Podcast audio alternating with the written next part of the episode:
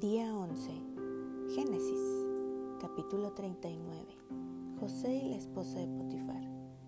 Llevado pues José a Egipto, Potifar, oficial de Faraón, capitán de la guardia, varón egipcio, lo compró de los ismaelitas que lo habían llevado allá.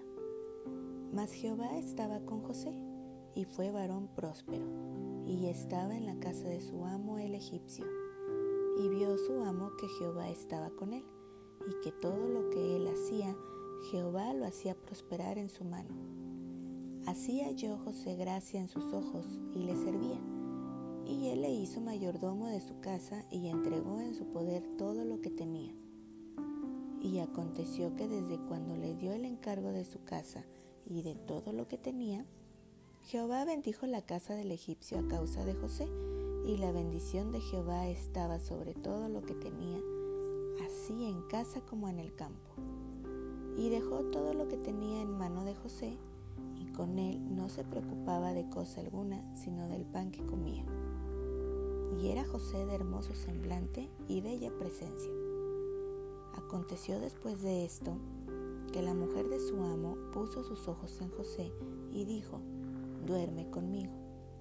Y él no quiso y dijo a la mujer de su amo, He aquí que mi señor no se preocupa conmigo de lo que hay en casa y ha puesto en mi mano todo lo que tiene. No hay otro mayor que yo en esta casa y ninguna cosa me ha reservado sino a ti. Por cuanto tú eres su mujer, ¿cómo pues haría yo este grande mal y pecaría contra Dios? Hablando ella a José cada día, y no escuchándola a él para acostarse al lado de ella, para estar con ella, aconteció que entró él un día en casa para hacer su oficio y no había nadie de los de casa allí. Y ella lo asió por su ropa diciendo, duerme conmigo. Entonces él dejó su ropa en las manos de ella y huyó y salió. Cuando vio ella que le había dejado su ropa en sus manos y había huido fuera, llamó a los de casa y les habló diciendo, Mirad, nos ha traído un hebreo para que hiciese burla de nosotros. Vino él a mí para dormir conmigo y yo di grandes voces. Y viendo que yo alzaba la voz y gritaba, dejó junto a mí su ropa y huyó y salió. Y ella puso junto a sí la ropa de José hasta que vino su señor a su casa. Entonces le habló ella las mismas palabras diciendo, el siervo hebreo que nos trajiste vino a mí para deshonrarme. Y cuando yo alcé mi voz y grité, él dejó su ropa junto a mí y huyó fuera. Y sucedió que cuando oyó el amo de José las palabras que su mujer le hablaba, diciendo, Así me ha tratado tu siervo, se encendió su furor. Y tomó su amo a José y lo puso en la cárcel, donde estaban los presos del rey y estuvo allí en la cárcel. Pero Jehová estaba con José y le extendió su misericordia y le dio gracia en los ojos del jefe de la cárcel. Y el jefe de la cárcel entregó en mano de José el cuidado de todos los presos que había en aquella prisión. Todo lo que se hacía allí, él lo hacía. No necesitaba atender el jefe de la cárcel cosa alguna de las que estaban al cuidado de José porque Jehová estaba con José y lo que él hacía Jehová lo prosperaba. Capítulo 40 José interpreta dos sueños. Aconteció después de estas cosas que el copero del rey de Egipto y el panadero delinquieron contra su señor el rey de Egipto. Y se enojó Faraón contra sus dos oficiales contra el jefe de los coperos y contra el jefe de los panaderos, y los puso en prisión en la casa del capitán de la guardia, en la cárcel donde José estaba preso.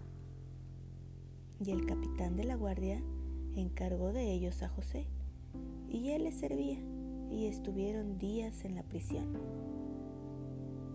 Y ambos, el copero y el panadero del rey de Egipto, que estaban arrestados en la prisión, tuvieron un sueño cada uno su propio sueño en una misma noche, cada uno con su propio significado. Vino a ellos José por la mañana y los miró, y he aquí que estaban tristes. Y él preguntó a aquellos oficiales de Faraón que estaban con él en la prisión de la casa de su señor, diciendo, ¿por qué parecen hoy mal vuestros semblantes? Ellos le dijeron, hemos tenido un sueño y no hay quien lo interprete. Entonces les dijo José, ¿no son de Dios las interpretaciones? Contádmelo ahora. Entonces el jefe de los coperos contó su sueño a José y le dijo, yo soñaba que veía una vid delante de mí y en la vid tres sarmientos, y ella como que brotaba y arrojaba su flor viniendo a madurar sus racimos de uvas, y que la copa de Faraón estaba en mi mano, y tomaba yo las uvas y las exprimía en la copa de Faraón, y daba yo la copa en mano de Faraón. Y le dijo José, esta es su interpretación.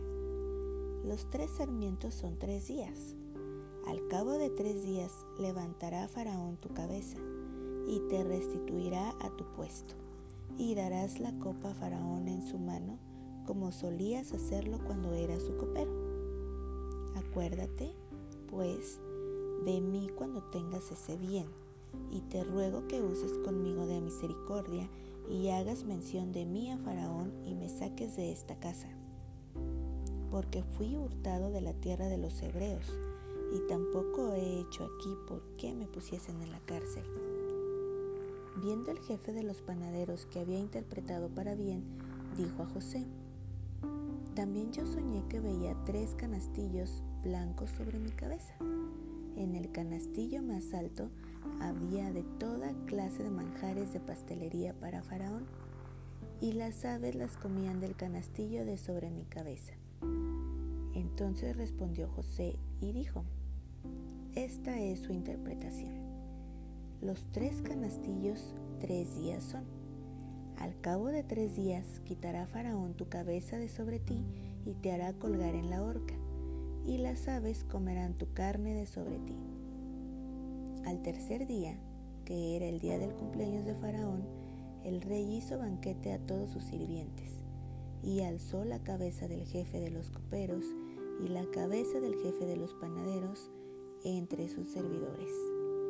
E hizo volver a su oficio al jefe de los coperos, y dio éste la copa en mano de Faraón. Mas hizo ahorcar al jefe de los panaderos como lo había interpretado José y el jefe de los coperos no se acordó de José, sino que le olvidó.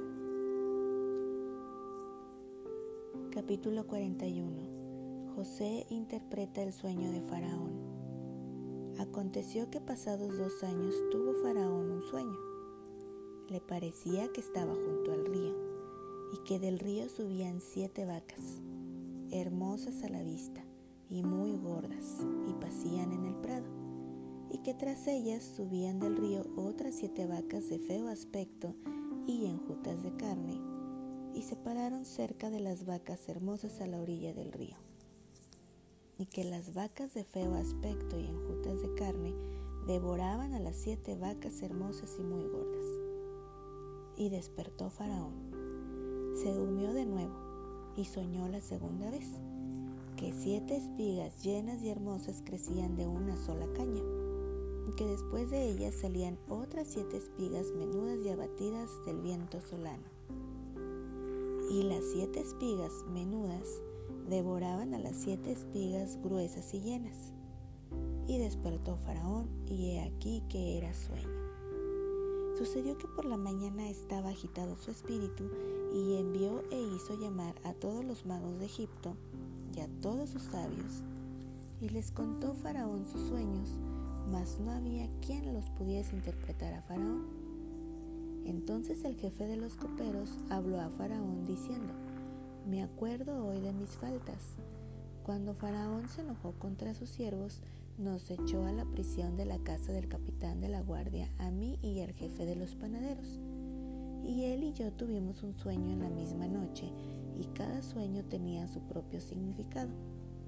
Estaba allí con nosotros un joven hebreo, siervo del capitán de la guardia, y se lo contamos, y él nos interpretó nuestros sueños y declaró a cada uno conforme a su sueño. Y aconteció que como él nos los interpretó, así fue. Yo fui restablecido en mi puesto y el otro fue colgado. Entonces Faraón envió y llamó a José y lo sacaron apresuradamente de la cárcel y se afeitó y mudó sus vestidos y vino a Faraón. Y dijo Faraón a José, yo he tenido un sueño y no hay quien lo interprete, mas he oído decir de ti que oyes sueños para interpretarlos. Respondió José a Faraón diciendo, no está en mí, Dios será el que dé respuesta propicia a Faraón. Entonces Faraón dijo a José, en mi sueño me parecía que estaba a la orilla del río y que del río subían siete vacas de gruesas carnes y hermosa apariencia que pasían en el prado, y que otras siete vacas subían después de ellas flacas y de muy feo aspecto, tan extenuadas que no he visto otras semejantes en fealdad en toda la tierra de Egipto. Y las vacas flacas y feas devoraban a las siete primeras vacas gordas y éstas entraban en sus entrañas, mas no se conocía que hubiesen entrado, porque la apariencia de las, de las flacas era aún mala, como al principio. Y yo desperté. Vi también soñando que siete espigas crecían en una misma caña, llenas y hermosas, y que otras siete espigas menudas, marchitas, abatidas del viento solano, crecían después de ellas. Y las espigas menudas devoraban a las siete espigas hermosas. Y lo he dicho a los magos, mas no hay quien me lo interprete. Entonces respondió José a Faraón, el sueño de Faraón es uno mismo. Dios ha mostrado a Faraón lo que va a hacer. Las siete vacas hermosas, siete años son, y las espigas hermosas son siete años el sueño es uno mismo. También las siete vacas flacas y feas que subían tras ellas son siete años. Y las siete espigas menudas y marchitas del viento solano siete años serán de hambre. Esto es lo que respondo a Faraón. Lo que Dios va a hacer lo ha mostrado a Faraón. He aquí vienen siete años de gran abundancia en toda la tierra de Egipto y tras ellos seguirán siete años de hambre. Y toda la abundancia será olvidada en la tierra de Egipto, y el hambre consumirá la tierra. Y aquella abundancia no se echará de ver a causa del hambre siguiente, la cual será gravísima. Y el suceder el sueño Faraón dos veces significa que la cosa es firme de parte de Dios y que Dios se apresura a hacerla. Véase ahora Faraón de un varón prudente y sabio y póngalo sobre la tierra de Egipto. Haga esto Faraón y ponga gobernadores sobre el país y quinte la tierra de Egipto en los siete años de la abundancia. Y junten toda la provisión de estos buenos años que vienen y recojan el trigo bajo la mano de Faraón para mantenimiento de las ciudades. Y guárdenlo y esté aquella provisión en depósito para el país para los siete años de hambre que habrá en la tierra de Egipto, y el país no perecerá de hambre. José, gobernador de Egipto. El asunto pareció bien a Faraón y a sus siervos, y dijo Faraón a sus siervos, ¿acaso hallaremos a otro hombre como este en quien esté el Espíritu de Dios? Y dijo Faraón a José, pues que Dios te ha hecho saber todo esto, no hay entendido ni sabio como tú. Tú estarás sobre mi casa y por tu palabra se gobernará todo mi pueblo. Solamente en el trono seré yo mayor que tú. Dijo además Faraón a José, He aquí yo te he puesto sobre toda la tierra de Egipto. Entonces Faraón quitó su anillo de su mano y lo puso en la mano de José y lo hizo vestir de ropas de lino finísimo y puso un collar de oro en su cuello. Y lo hizo subir en su segundo carro y pregonaron delante de él, doblad la rodilla, y lo puso sobre toda la tierra de Egipto. Y dijo Faraón a José, yo soy Faraón, y sin ti ninguno alzará su mano ni su pie en toda la tierra de Egipto. Y llamó Faraón el nombre de José Sabnat Panea, y le dio por mujer a Asenat, hija de Potifera, sacerdote de On, y salió José por toda la tierra de Egipto. Era José de edad de 30 años cuando fue presentado delante de Faraón, rey de Egipto. Y salió José de delante de Faraón y recorrió toda la tierra de Egipto.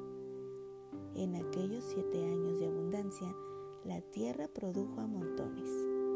Y él reunió todo el alimento de los siete años de abundancia que hubo en la tierra de Egipto, y guardó alimento en las ciudades, poniendo en cada ciudad el alimento del campo de sus alrededores.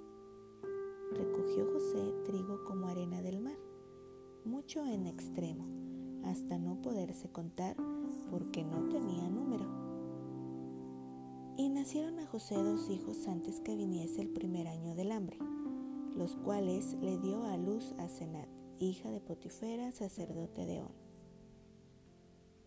Y llamó José el nombre del primogénito Manasés, porque dijo, Dios me hizo olvidar todo mi trabajo y toda la casa de mi padre y llamó el nombre del segundo Efraín, porque dijo, Dios me hizo fructificar en la tierra de mi aflicción. Así se cumplieron los siete años de abundancia que hubo en la tierra de Egipto. Y comenzaron a venir los siete años del hambre, como José había dicho. Y hubo hambre en todos los países, mas en toda la tierra de Egipto había pan. Cuando se sintió el hambre en toda la tierra de Egipto, el pueblo clamó a Faraón por pan. Y dijo Faraón a todos los egipcios, Id a José, y haced lo que él os dijere. Y el hambre estaba por toda la extensión del país. Entonces abrió José todo granero donde había y vendía a los egipcios, porque había crecido el hambre en la tierra de Egipto. Y de toda la tierra venían a Egipto para comprar de José porque por toda la tierra había crecido el